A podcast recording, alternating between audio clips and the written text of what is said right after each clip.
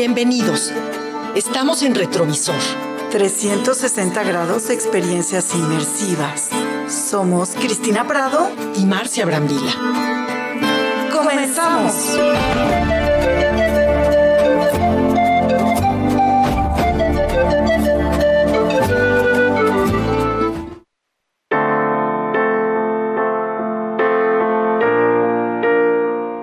Buenas noches. Estamos en Retrovisor. Vamos a hablar de cultura, de museos, de cine, de teatro. Eh, soy Marcia Brambila. Y yo soy Cristina Prado y sin duda alguna esta noche nos acompañarán todas las bellas artes. Estamos aquí, agradecemos a nuestra productora Celia, buenas noches y comenzamos, ¿no? Claro que sí, con muchas novedades. Lo primero que les quiero platicar es de una experiencia que tuve la oportunidad de ir ayer. Se llama Inspark Tours China. Está en Plaza Carso, ahí en el Nuevo Polanco. De hecho, el día que empieza es hoy. Hoy 7 de agosto pueden empezar a disfrutarla. Es una experiencia inmersiva de 360 grados, una experiencia de turismo, de entretenimiento, de tecnología y les voy a platicar para que se animen. Cuando uno llega a ese lugar, eh, te, tienes que tomar tu celular y te adaptan el celular a la experiencia que va a surgir a través de YouTube. Entonces entras, te toman tu wifi, entras, te saluda una china, te ofrecen té chino, hay una serie de juegos interactivos y después entras y te sientas a recibir unos visores 360 grados y unos audífonos por los cuales vas a poder disfrutar toda la experiencia. La experiencia consiste en pequeños viajes. Yo hice un viaje, por ejemplo, y fui a la muralla china. Eh, tuve la oportunidad de subir una serie de escalones enorme y lo bonito del visor es que puedes voltar hacia atrás, hacia adelante, de un lado al otro, es decir, te sientas en el lugar. Toda esta experiencia va siendo narrada en la voz de Susana Zabaleta, y esta experiencia más o menos dura 120 minutos. Es una realidad virtual. Además, eh, todo esto sucede en pantallas gigantes que están alrededor de ti. Eh, el celular te lo acomodas en el visor, esa es la manera en la que ves. Además de, esta experiencia, hay spots, hay varios spots. Por ejemplo, hay una, un spot que me gustó muchísimo que es una de iluminación en la ciudad.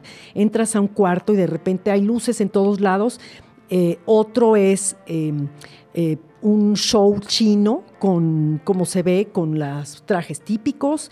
Y el otro es em, una actividad que me gustó muchísimo en la cual te muestran ejemplos y pintas gráficos chinos. Es decir, esta experiencia es una experiencia completa. No nada más la experimentas tú jugando o interactuando con estos objetos, sino además pues viajando y tienes además la alternativa de tener una cena, obviamente es China, todo cuesta aparte, ¿no?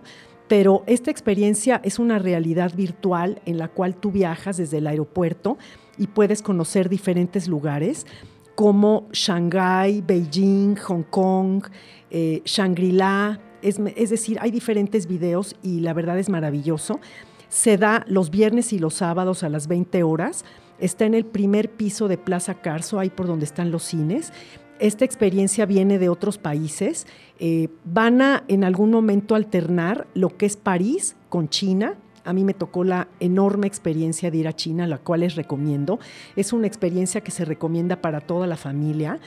Eh, hay, un, hay una mm, hay un personaje chino que además nos da nuestro nombre, de acuerdo a como nos llamamos en español, nos habla en chino. Es una experiencia muy divertida que se las recomiendo. Es Inspark Tours China y va a estar a partir de hoy en Plaza Carso, en el Nuevo Polanco. Y esta noche también tenemos a un invitado muy especial, eh, Sergio Manuel Rivera, director de Comunicación e Imagen Institucional del MIDE que es el Museo Interactivo de Economía. Querido Sergio, que además yo personalmente lo conozco, eh, estamos como en un grupo de amigos, porque yo, bueno, tuve la honra de ser directora de, de un museo en San Miguel de Allende, pero bueno, más me honra tenerte en este micrófono. ¿Cómo estás, querido? Buenas noches. Está conmigo Marcia Brambila. ¿Qué tal? ¿Cómo están? Muy bien. Pues me da muchísimo gusto, muchísimo gusto escuchar tu voz. Eh, después de tanto tiempo de, permanecer alejados, es una excelente oportunidad, por lo menos de saludar a, las amigas queridas que, que han pasado de verdad ya tanto tiempo que uno hasta las caras se le van olvidando, qué horror. Así es, ¿verdad? Oye, cuéntanos, porque bueno, el MIDE, a mí me parece, no sé, Marcia, un super museo. Es un museo interactivo y justamente a nosotros aquí en Retrovisor, todo lo que tenga que ver con experiencias inmersivas, interactivas, eh, vanguardistas, nuevas tecnologías, nos fascina y creo que qué mejor que el, MIDE. Platícanos, porque además eh, estás abriendo una convocatoria. Platícanos del museo y de la convocatoria. Claro que sí. Bueno, el MIDE es el primer museo de economía que se ha creado en el mundo. Este museo fue fundado en el año 2001 eh, como proyecto por el Banco de México y em, abrió sus puertas en el año 2006, justamente en el mes de julio estamos celebrando nuestro quinceavo aniversario y estamos muy orgullosos y muy contentos de poder compartir esta, esta trayectoria que ha permitido que el MIDE sea reconocido como uno, uno de los espacios pues, más importantes a nivel museológico, no solamente en nuestro país, lo digo con mucho orgullo, en distintas partes del mundo también, porque se logró algo que tal vez no, no sea tan fácil imaginar como imaginarte un museo de economía. ¿Te imaginas que pondrías tú en un museo así? Pues no había ninguna referencia cuando se hizo este museo.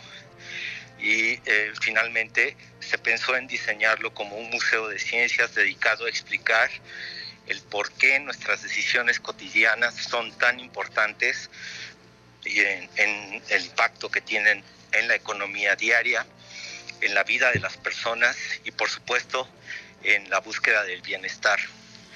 Entonces eh, es realmente un, proyecto que ha logrado a lo largo de este corto tiempo, diría yo, somos eh, unos jóvenes quinceañeros, eh, ha logrado a lo, largo de este tiempo conjuntar varias cosas que son muy importantes. Uno, el reconocimiento de que es necesaria la educación económica y financiera en nuestro país.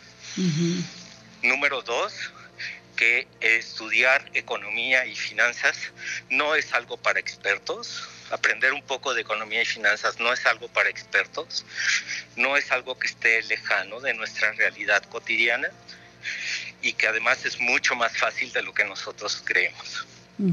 Y finalmente el tercer gran aprendizaje que tal vez nos deja esta experiencia del MIDE es que finalmente los museos somos espacios donde la gente puede eh, de manera libre, de manera eh, totalmente lúdica y, por supuesto con una eh, facilidad extraordinaria acercarse a temas que son muy poco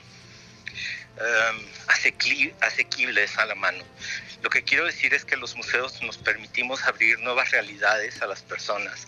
Y en este caso se trata de la realidad económica que se ha convertido finalmente en un determinante fundamental para las sociedades humanas. Em, yo creo que diría que esos son nuestros tres grandes aprendizajes. Somos un museo totalmente interactivo. Estamos ubicados además en un edificio increíble. Es un espacio del siglo XVIII que era el antiguo convento de Betlemitas.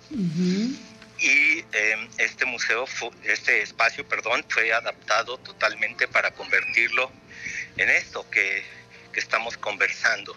Es un museo donde te hablamos de qué, cuáles son los principios básicos de la economía, por qué es importante el desarrollo sustentable, cómo entendemos las finanzas personales y las finanzas públicas y también cómo hablamos en, nuestro mundo del bienestar, qué es el bienestar para cada uno de nosotros y cómo lo podemos medir. hombre, maravilloso, maravilloso. Sí, es un lugar único. ¿eh? que pueden sonar áridos, que pueden sonar fríos, pero realmente en el, en el museo hemos logrado pues hacer que la gente se emocione de aprender cosas que no necesariamente eh, las tenía tan claras. Claro que sí. Y bueno, eh, Sergio, quisiera yo preguntarte sobre un concurso de fotografía que están proponiendo. A ver, platícame. Sí, fíjate que dentro de toda esta labor educativa que hemos estado realizando en estos años, eh, hemos encontrado diferentes manifestaciones artísticas que finalmente han recibido espacio dentro del MIDE. Y en esta ocasión, en su 15 aniversario, vamos a recibir a Santiago Arau, que es uno de los grandes fotógrafos que existen en nuestro país en la actualidad. Santiago Arau va a presentar una exposición que esa les contaré más adelante. Eh, si me dan la oportunidad de conversarlo un poquito más adelante. A base de drones, eh, ¿verdad? Va a ser así, entre otras cosas. Y esta exposición la vamos a presentar en el mes de octubre. Pero en preparación para esta exposición, a, Santiago y a nosotros se nos ocurrió, eh, ¿por qué no hacer un concurso para que la gente pudiera participar dentro de la exposición? Ese concurso se llama eh, La vida contenida, es un concurso de fotografía sobre la pandemia y desde la pandemia, donde la gente puede tomar alguna fotografía o haya tomado alguna fotografía durante este periodo tan particular en el mundo que hemos tenido desde el año 2020 y em, compartirla con nosotros para formar en primer lugar una galería virtual donde estén colocadas todas esas fotografías y en un segundo momento las cinco mejores fotografías que serán seleccionadas por el propio Santiago Arau, él será nuestro juez principal, van a ser integradas a esa exposición. Entonces, eh, lo, que, lo que significa este concurso finalmente es que la gente está aportando algo para construir la exposición que nosotros vamos a presentar. Es, es una manera de integrar a, las personas en el discurso de una exposición y creo que es una idea muy padre. Em, este concurso está abierto hasta el día 16 de agosto. Lo único que tienen que hacer es entrar a nuestra página web a www.mide.org.mx diagonal la vida contenida. Ahí van a encontrar las bases. No hay grandes restricciones, la verdad. Es un concurso de fotografía amateur y, semiprofesional. Y em, lo que buscamos finalmente pues es que la mayor cantidad de gente participe en el concurso. Hay unos premios interesantes. El primero y más importante es que tu obra va a formar parte de una exposición de uno de los artistas más importantes de México Como Sergio de la actualidad. Santiago Arau. Ay, pues qué maravilloso. En segundo lugar, pues puedes obtener un hidalgo de oro. Ok. O unos eh, unas moneditas por ahí de plata. Ah, buenísimo, como está de moda lo olímpico, mientras no sean de bronce, querido Sergio. Oye, pues maravilloso. pues qué interesante. Qué interesante. ¿Cómo nos, cómo nos este, entusiasmas a nosotros mismos y al público a participar en esto? La verdad es que suena impresionante. pues muchas gracias que estuviste con nosotros. Aquí le dejamos a la audiencia justamente la dirección y, por supuesto, eh, no solo la convocatoria de este gran concurso de fotografía que organiza el MIDE, y que además suena muy interesante al lado de Santiago Arau, un gran fotógrafo de drones. Busquen su obra, es verdaderamente espeluznante ver desde las alturas cómo tiene una óptica y por supuesto, eh, por favor vayan y conozcan el MIDE. Querido Sergio, muchísimas gracias. Buenas noches. Pues buenas noches, Sergio. Muchísimas gracias a ustedes. Cristina, te mando un abrazo muy fuerte. Un abrazo para ti, querido. Pues yo buenas agradezco profundamente que nos abran estos espacios. Ah, esta es tu casa. Esta es tu casa. Buenas noches. Estar cerca de la gente. Muchas gracias. Muchísimas gracias por tu participación. Hasta luego, Nancy. Muchísimas gracias. Y con esta información ya estamos bien encarrilados y seguimos en retrovisor dando información, información, información, todo interesante. Nos vamos a comerciales. No, te, desconectes, de Promoestéreo. Regresamos.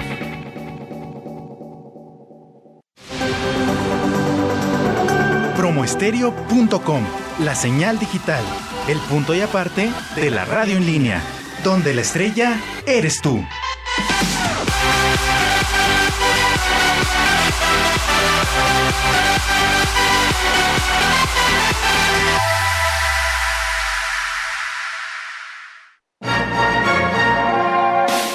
Expresiones del arte.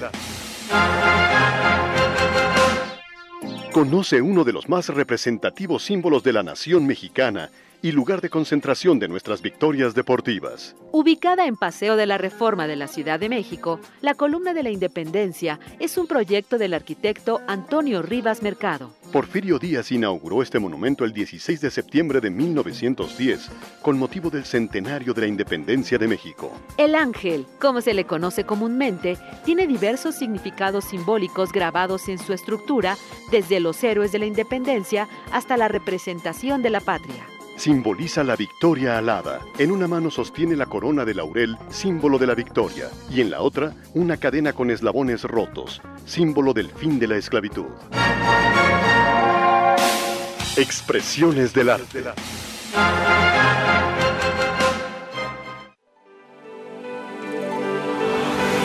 Estás en sintonía de promo estéreo la estrella eres tú, promo.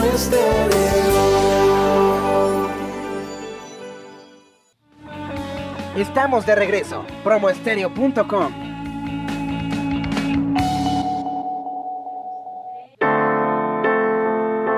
Pues regresamos en retrovisor y ahora vamos a hablar de teatro, de ese teatro que nos emociona, que nos llena de ilusiones, que nos asusta y tenemos para esto al actor Aldo Estuardo, que nos va a hablar de El asesino del alma. ¿Cómo estás, Aldo? Hola Marcia, ¿qué tal? Muy buenas tardes, muy muy bien, muy contento de estar contigo y por supuesto con toda tu audiencia. Y bueno, pues como dices, muy, muy emocionado, no nada más por estar en teatro, sino por estar en teatro en estos momentos específicamente, donde pues es un, es un regreso que esperábamos todos, ¿no? Los actores, el público, después de este confinamiento, después de pues el momento más, más álgido de, de la pandemia, regresar a los escenarios sin duda es algo que nos llena de emoción y pues un, un placer estar contigo aquí platicando acerca de El asesino del alma. Claro, y para hablar un poco en contexto y que el público nos entienda, eh, lo que vemos en el escenario es a un pasajero, a un hombre de negocios, que recibe la noticia de que su vuelo indefinidamente está retrasado, lo cual ya de entrada pues nos llena de sorpresa, ¿no? Y ya nos habla, ya es como un simbolismo. Y después hay un pasajero, de esos pasajeros eh, que quieren platicar, y se acerca a platicar con el, em, con el pasajero, con el hombre de negocios, y de ahí empieza toda la trama. A ver, ¿qué nos platicas de esto? Exactamente, pues como bien dices, eh, todo, toda la, obra se lleva a cabo en una sala VIP de un aeropuerto y podemos ver efectivamente que el vuelo 2403 con destino a Barcelona, pues como bien lo dijiste, está indefinidamente retrasado.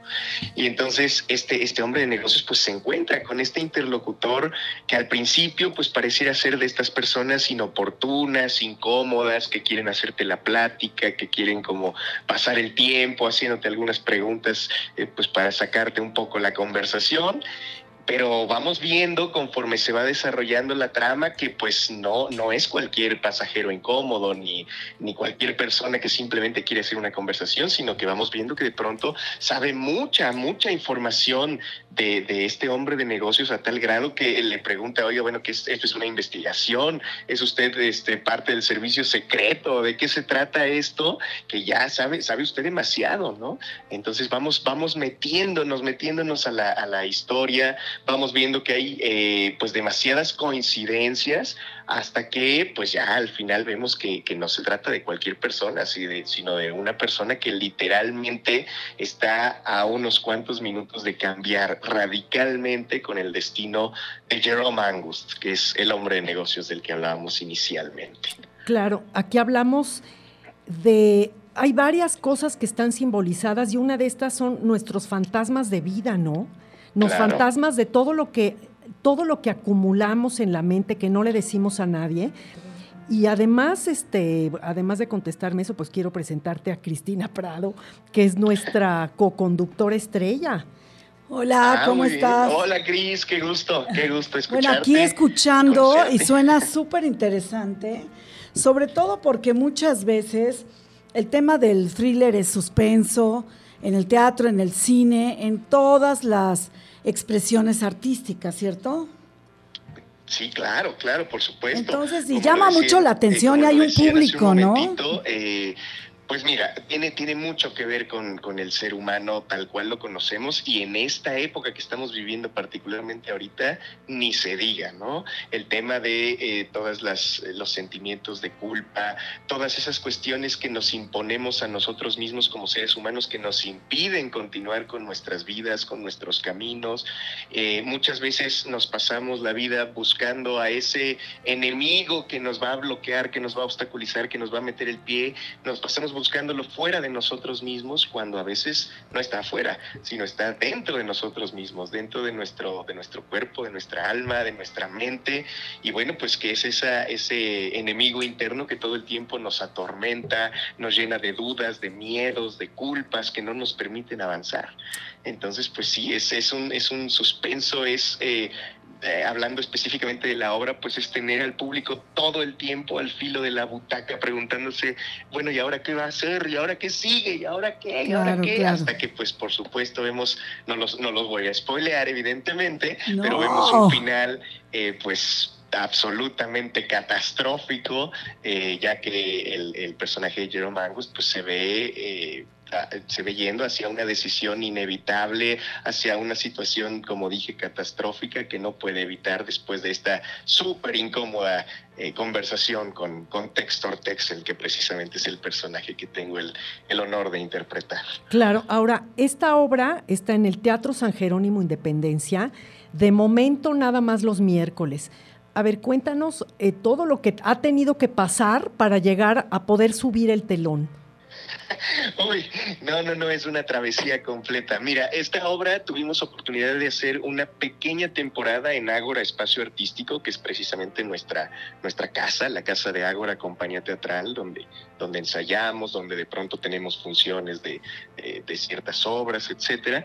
La tuvimos en agosto del año pasado, justo en un momento donde se abrió por ahí una ventanita para que pudiéramos eh, tener público en vivo, obviamente con muchísimas restricciones. Después nos ofrecieron la oportunidad las autoridades del Instituto Mexicano del Seguro Social, a quien estamos profundamente agradecidos, para eh, utilizar el Teatro San Jerónimo desde diciembre del año pasado. O sea, llevamos literalmente eh, meses, ¿no? Ocho meses aproximadamente eh, tratando de ya estrenar. Y bueno, fue todo, toda una travesía porque desde que la jefa de gobierno de la Ciudad de México dijo que ya se podían abrir los teatros primero al 20%, luego al 30%, ahora al 50%, pues dijimos, listo, ya lo, ya lo hicimos, ¿no? Ya tenemos este semáforo verde para abrir los teatros. Y bueno, pues fue todo, todo un asunto porque resulta que en la alcaldía no abrían la ventanilla única, que es donde se saca el permiso de espectáculos públicos que naturalmente necesitamos para poder operar, eh, que no abrían, que la pandemia, que la alcaldía, que no sé qué. Bueno, total que pasaron meses, esto te estoy hablando como desde marzo, abril aproximadamente que, que tenemos este problema y finalmente hace unas un par de semanas ya nos dan la buena noticia de que podemos este, abrir, podemos tener el famoso permiso y recién estrenamos el, el 4 de agosto, el miércoles pasado, vamos a estar todos los miércoles de agosto eh, por lo pronto, a no ser que lleguemos a algún acuerdo para que podamos extender un poquito más la temporada, justamente en el Teatro San Jerónimo Independencia a las 7 de la noche. Pues, Ahí estaremos. pues te agradecemos mucho el haber habernos compartido lo que es la obra. Tuve la oportunidad de verla y no nada más eso, sino además eh, me dieron una sorpresa muy personalizada que tú sabes cuál es, que me Yo sé, encantó. yo sé. Además la pude grabar. Bueno, pues vamos a invitar al público al asesino del alma. Es una obra buenísima, se van a divertir, es para todo público y te agradecemos muchísimo tu participación, Aldo. Hasta luego, buenas gracias. tardes. Que tengas una bonita noche y que siga el éxito con esta obra. Hasta luego. No, muchísimas gracias, que estén muy bien y no se olviden el asesino del alma.com o cartelera de teatro para adquirir los boletos. Ahí los esperamos. Perfecto, muchas gracias. Muchísimas gracias, Aldo. Gracias a ustedes, buenas noches. When I'm away from you, I'm happier than ever. Bueno, bueno, llegó la hora de la música y bueno, Dominique nos va a platicar de una cantante y compositora estadounidense que lo que me parece y me llama más la atención, tú me dirás, querida Domi, es que tenía 13 años cuando hizo su primer sencillo llamado Ocean Eyes. Y ella es Billie Eilish. ¿Nos puedes platicar, Domi? Qué maravilla, ya me suena como a esta recién nadadora olímpica de 14 años que se llevó el oro en, el nado de 100 metros o algo así. O sea, me impactan estas edades y luego hasta me preocupan. Domi, muy buenas noches. que me encanta ¿eh? La, la, el encuentro de emociones que te provoca. Billie Eilish es una artista, estos fenómenos que se generan en plataformas. Me, si no me equivoco, fue específicamente en Mixcloud hace, como dices, seis años, cuando ella tenía 13 años. Ella en realidad estaba estudiando ballet y era su máxima ilusión en la vida volverse bailarina, pero tiene un muy desafortunado accidente bailando y esto hace que se lastime y se vea muy limitada para poder continuar con su carrera. Pero en un momento en el que tiene que hacer una presentación, ella con su hermano, que se llama Phineas, que además hago un paréntesis porque hay un artista Phineas que a mí me fascinaba y yo no tenía idea que era el hermano de Billie Eilish, que creo que es un poquito más grande que ella. Ya otro día se los pongo si quieren, es, me fascina, es también como en este, eh, en este ambiente más melancólico que ya habrán visto que últimamente me gusta bastante. Ah, sí, y sí. entonces, eh, ella y el hermano, Phineas y Billy, componen una canción que es esta de Ocean Para una coreografía de sus clases de ballet. Y se la envían a la maestra vía Mixcloud, que es esta plataforma donde los músicos comparten música y se vuelve viral, porque además deben saber que a la fecha siguen trabajando en un estudio casero eh, muy, bueno, hoy en día ya debe ser de lo más sofisticado porque es de las artistas más importantes del pop actualmente pero en, en su casa, eh, ella, ella, cantando y él con la guitarra y en fin, hicieron esta composición que se volvió un verdadero éxito. Y a raíz de, a raíz de esto, Billie Eilish, esta chavita, ha evolucionado en una, podríamos decir, en una vocera de la nueva generación para todos los fans de, de música, de, de, muchas cosas y entre ellos del feminismo, una forma de manifestarse como muy particular. Ella se viste con ropa muy holgada, de hecho muy como de rapera, ya sabes, con los tenis y la, las sudaderas, pantalones muy amplios, porque no le gusta mostrar su cuerpo, porque no quiere cosificarse. Entonces ya en sí hay un, un statement, este, un enuncio, ¿cómo podríamos decir? Un, eh, para todo, una afirmación por parte de ella uh -huh. de que no, es, no quiere que la cosifiquen. Y pues a lo largo de su carrera ha sufrido bastante porque pues el tener la notoriedad que ella ha alcanzado ha hecho que no tenga vida privada, casi casi que tiene que eh, firmar un non-disclosure agreement con sus novios cuando ha tenido para que no divulguen cosas de su vida personal, no puede circular libremente por Los Ángeles, que es donde vive. En fin, todo esto que viene con la fama, que a todos nos parece de lo más glamuroso, pero a una chavita que apenas está iniciando en su adolescencia, que hoy tiene ya 19 años, pues esto se vuelve complejo, es una superestrella del pop y tiene una estatura artística y comercial que es verdaderamente asombrosa para la edad. Eh, tiene una eh, la manera en que ella interpreta las canciones pues, es como muchas personas en una. Puede ser como muy, eh, muy, muy pop, pero luego tiene estas baladas con unas letras muy intensas, que creo que conectan con, con estas nuevas generaciones eh, de una forma muy especial. Eh, la voz que tiene, cómo la controla, es como muy vulnerable, no sé, tiene, tiene un don muy especial. Y yo sí creo que la producción de Phineas, de quien yo soy admiradora, sin haber sabido que era él, es espectacular. Entonces ahora sale con su segundo álbum, eh, después de mucho tiempo y que se llama Happier Than Ever que eh, fue fruto de la pandemia. Supuestamente ella y su hermano Phineas no iban a hacer realmente nada durante la pandemia. viven en casa de sus padres, obviamente son jóvenes.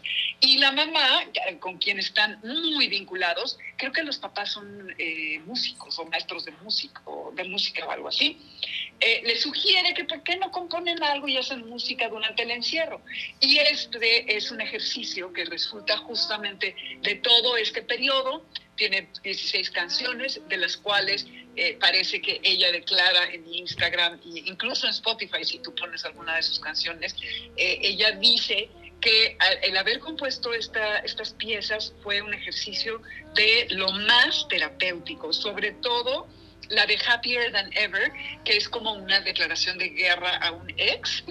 Está bastante eh, intensa esa, esa letra. Y bueno, la otra que escogí, la de My Future, que me encanta, que es en donde ella muestra esta capacidad de esa vulnerabilidad en, los ton en la tonalidad, en, en, su desempeño, en cómo, cómo interpreta, que es algo de lo que le ha ganado un lugar muy especial. Entonces, es, es, una, es una chica a la que hay que seguirle la pista. Antes de la pandemia estaba programado que viniera el año pasado, creo que iba a estar en el Foro Sol, habría sido una gran, gran, gran este, eh, concierto, un gran evento, así que esperemos que algún día la podamos ver por aquí. Y pues bueno, eh, lejos de pensar que es increíble y glamoroso ser un artista, hay que eh, ser empáticos con ella y pues pensar en todo lo que se le ha robado de su adolescencia al convertirse en la figura y la superestrella musical en la que se, se ha convertido. Y sobre todo, creo que es algo muy valioso este eh, estas afirmaciones que hace, desde con su vestimenta hasta con las letras y cómo, cómo ella se muestra y no ante su público. Ay, pues qué ah, interesante. No, bueno, además suena música deliciosa para sábado en la noche, qué maravilla. Como siempre, Domi, nos dejas aquí en éxtasis. Inspirar, nos inspiras, Domi. Salimos de aquí y nos ponemos a buscar en Spotify, en YouTube, donde sea esa música. Es, es padrísima. Y recuerden que Dominique Peralta está en Spotify con nosotros en Retrovisor 360 grados. Pues muchísimas gracias, Dominique. Y nos dejas inspiradas en este domingo, en este, perdón, ya estoy diciendo domingo, en este sábado. exacto. Sí, se ve que ya empezó la fiesta para mí, pero no, todavía no. Exactamente. Pues muy bien, Domi, muchas gracias. Gracias, Dominique. Buenas noches. A ustedes disfruten. Gracias. Gracias, Dominique. Bueno, pues del teatro al museo, del museo a la música y por supuesto de la música al cine y esta noche nos acompaña eh, Mariana Vergara, quien es la gerente de producción de nuestras salas consentidas que son Cinemanía.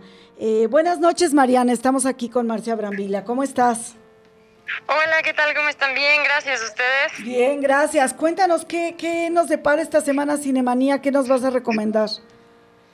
Claro que sí. Bueno, ahora tenemos dos estrenos muy importantes. Uno de ellos es un estreno de una película mexicana muy esperada, que por fin llega a salas, que es Sin Señas Particulares, que es una película de Fernanda Valadez, muy cruda, pero también muy buena.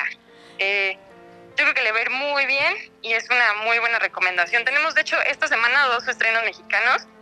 La otra es una película que se llama La Visita. Okay. Que es un drama amoroso que también está, está muy bueno, muy recomendado.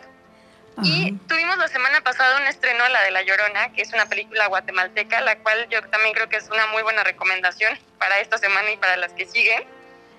Porque igual es una película festivalera a la cual le ha ido muy bien y habla justo del genocidio en Guatemala, que fue desde los años 60 hasta 1992, la cual está muy bien representada y tiene elementos de cine de terror. Okay. Entonces, eh, es, es una muy buena recomendación. Yo creo que se la pondría como la película de la semana. para que todavía la alcancen a ver, a ver todos. Efectivamente, bueno, pues fíjate que sin señas particulares, justo su productor estuvo aquí el sábado pasado hablándonos de la importancia de que ya esta película llegue a salas, del tema, ¿no, Mariana? Que el tema es arrebatador porque no es algo que sea ajeno a nuestra realidad cotidiana. Todas estas mujeres que cuando sus hijos migran, pues viven realmente momentos difíciles porque no saben si sus hijos eh, han desaparecido o pueden estar incomunicados por alguna razón. No les vamos a espolear la, película, ¿verdad, Mariana? Pero creo que el final es fundamental y es una realidad eh, patente día con día. Y como bien dice Mariana, bueno, La visita es otra película dirigida por una mujer, por una mujer cineasta, eh, que vale la pena verla porque, bueno, es una propuesta y un guion de ella y puede ser interesante sobre todo en términos de que la película eh, pues es algo que sucede con las parejas eh, del día con día o bueno con las parejas que están todavía como buscando o, o, viendo cómo funcionarán sus eh, digamos relaciones amorosas en un futuro inmediato y la visita, que está dirigida por Ana Mancera, no se queda atrás. Y como bien decía Mariana, y yo también la recomiendo muchísimo, la película de Jairo Bustamante, La Llorona, es un imprescindible. La verdad es una película que además, ¿qué opinas tú de cómo mezcla el realismo mágico, Mariana? Sí, justo. bueno, una entrevista que le hicieron a Jairo Bustamante era eso. Decía, como quería meter elementos de terror, pero no que fuera, o sea, clasificado como película de horror, entonces metían esto de realismo mágico para no caer en eso, o sea, que todavía se viera como todo el contexto político, que es lo importante de la película mostrar, junto, con estos elementos. Entonces, sí, están muy bien planteados, salen muy bien. Oye, cuéntanos. en un momento da miedo, da injusticia, o sea, se siente la injusticia, siente todo. Así es. Fíjate que yo recuerdo que cuando yo era chava, o sea, ya algunos ayeres, eh, justo tenía una amiga de origen guatemalteco que me invitó a pasar unos días a Guatemala ciudad y me llamaba la atención, bueno, en esa época pues uno vive en insectopia, ¿no? No sabes ni qué está pasando a tu alrededor, y menos en términos políticos, y menos lo que estaba pasando en Centroamérica, ¿no? Eh, y porque sobre todo se tergiversaban mucho las noticias, en fin. Pero recuerdo muy bien que cuando estábamos en casa de su abuela, eh, porque los papás eh, radicaban aquí en México, aunque eran guatemaltecos, eh, siempre me decía, bueno, apúrate a hacer todo porque a partir de las 7 de la noche se va la luz, nos cortan la luz. Y yo siempre decía, bueno, pues no la pagarán o qué, qué sucede, ¿no? Y no era justamente porque era el modo en que esta dictadura oprimía mucho a la guerrilla guatemalteca, ¿no? Y bueno, al final, pues esta guerrilla desapareció momentáneamente eh, pero duró muchos años en Guatemala la guerra civil. Y creo que esta película, Mariana, no me dejarás mentir, es un claro reflejo de lo que le sucede a un dictador eh, con respecto a sus acciones poco éticas y demasiado, digamos, opresoras, ¿no? Sí, coincido totalmente. Así es. ¿Y qué más nos puede ofrecer Cinemanía, eh, Mariana? Ya para despedirnos, cuéntanos. Visitamos el lugar y que... Bueno, es el último día del foro, del foro internacional. De hecho, ayer se proyectó Vitalina Varela de Pedro Costa y hoy tenemos Miss, Miss Slavic. Ah, pues hay que, que es una película muy Sí, sí, sí, exacto. Y también tenemos todavía la película de Godard, Vivir su vida, que ah, también me parece imperdible para que para que vayan a verla. Perfecto, pues estas son las recomendaciones de nuestra experta Mariana. Y bueno, aquí te esperaremos próximamente, como siempre, hablándonos de la cartelera de Cinemanía, que no se olviden que está en el centro eh, Loreto. Muchísimas gracias, Mariana. Ay, qué interesante. Gracias Muchas por la invitación. Gracias. Buenas noches. Buenas noches, pues Cristina. Qué interesante programa y qué variado hemos tenido.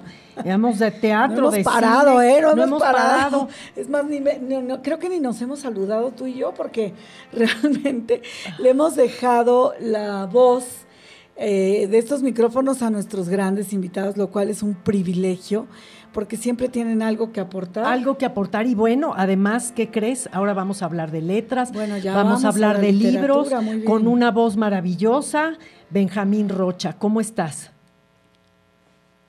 ¿Qué tal? Muy buenas noches a, a ambas.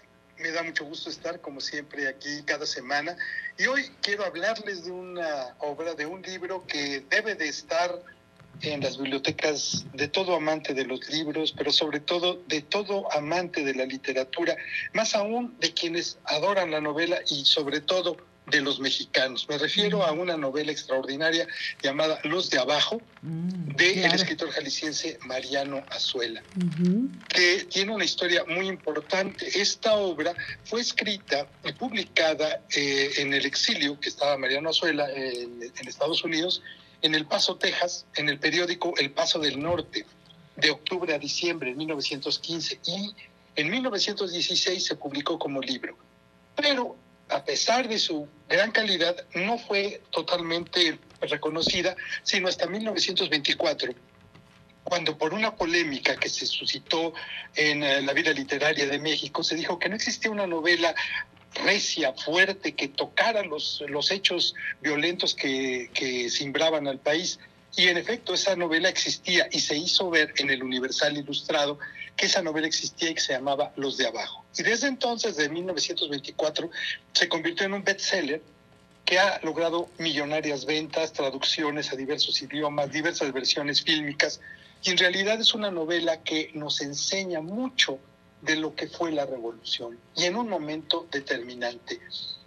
Recordemos que Porfirio Díaz renuncia a la presidencia en mayo de 1911, no estuvo más de siete meses, ocho meses eh, después de la pronunciación, del pronunciamiento de la revolución y en ese momento empezó una verdadera batalla entre todas las facciones.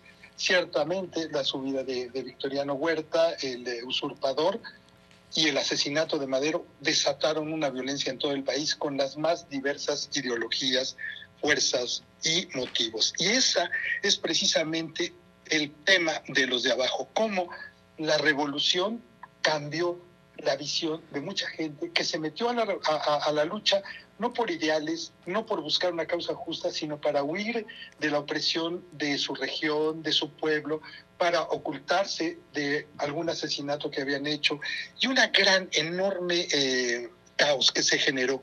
Esta novela tiene una gran cantidad de pasajes que nos muestran la barbarie de los revolucionarios, el odio, el rencor y toda la fuerza que tuvo este movimiento y que yo quisiera resumir en una breve párrafo que señala uno de los protagonistas que apenas eh, aparece dos páginas. Se llama El Soldado Solís, que después de ver una batalla de los revolucionarios frente al ejército federal huertista, y más que nada, eh, perdón, frente al ejército de, de Venustiano Carranza, escribe esto, después de ver cómo se baten los uh, rebeldes, dice, qué hermosa es la revolución, aún en su misma barbarie, pronunció Solís conmovido, y luego en voz baja y con vaga melancolía, lástima que lo que falta no sea igual, hay que esperar un poco, a que no haya combatientes, a que no se oigan más disparos que los de las turbas entregadas a las delicias del saqueo, a que resplandezca diáfana como una gota de agua la psicología de nuestra raza, condensada en dos palabras, robar, matar. Qué chasco, amigo mío, si los que venimos a ofrecer todo nuestro entusiasmo, nuestra misma vida por derribar a un miserable asesino, resultásemos los obreros de un enorme pedestal donde pudieran levantarse cien o doscientos mil monstruos de la misma especie. Pueblos sin ideales, pueblo de tiranos, lástima de sangre. No, Dichas esas palabras, Solís es abatido por una bala perdida y muere pero su aparición es, me parece deslumbrante en este aspecto.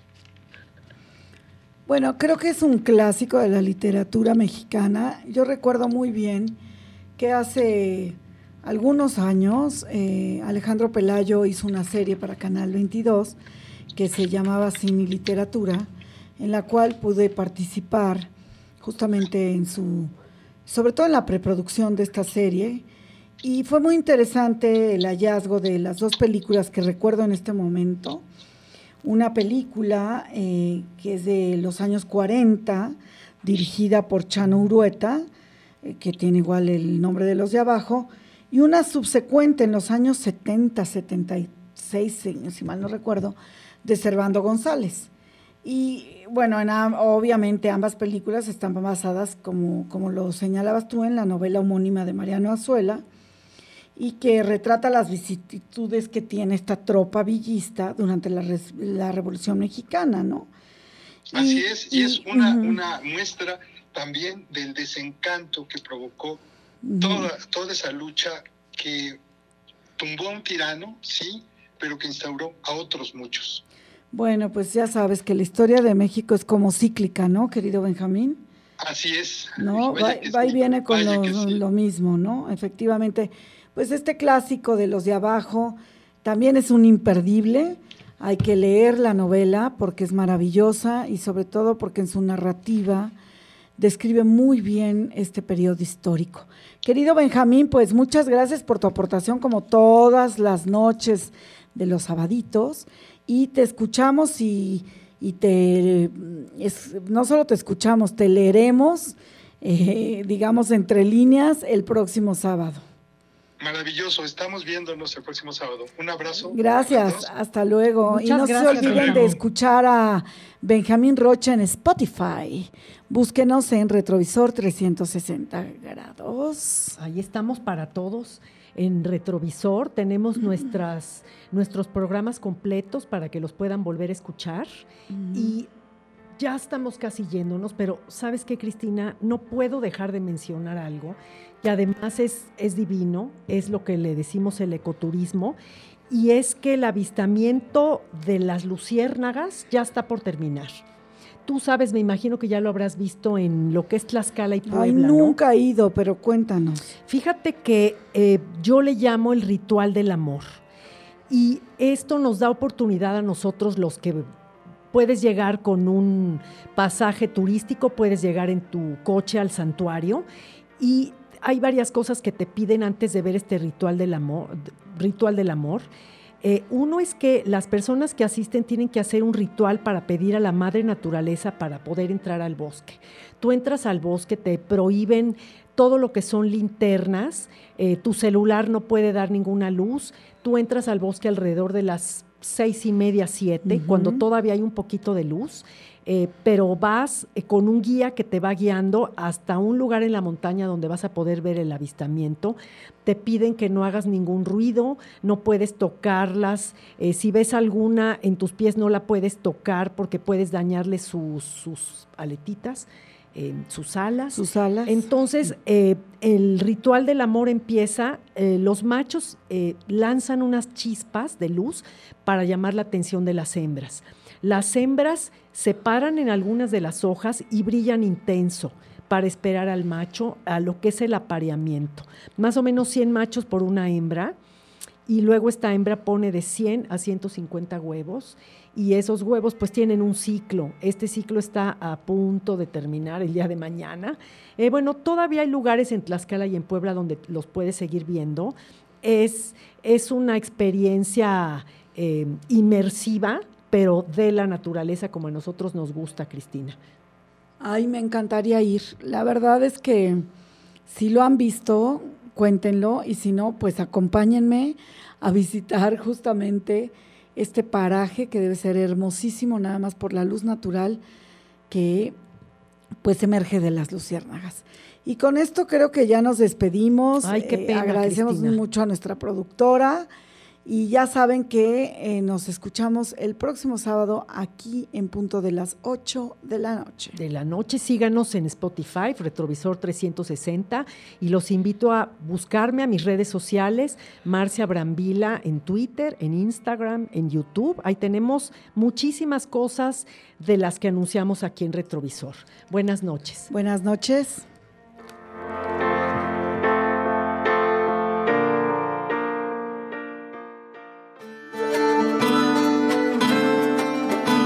Esto fue Retrovisor. 360 grados de experiencias inmersivas. Los esperamos el próximo sábado. Aquí en Promo Estéreo. Una cita obligada. A las 20 horas.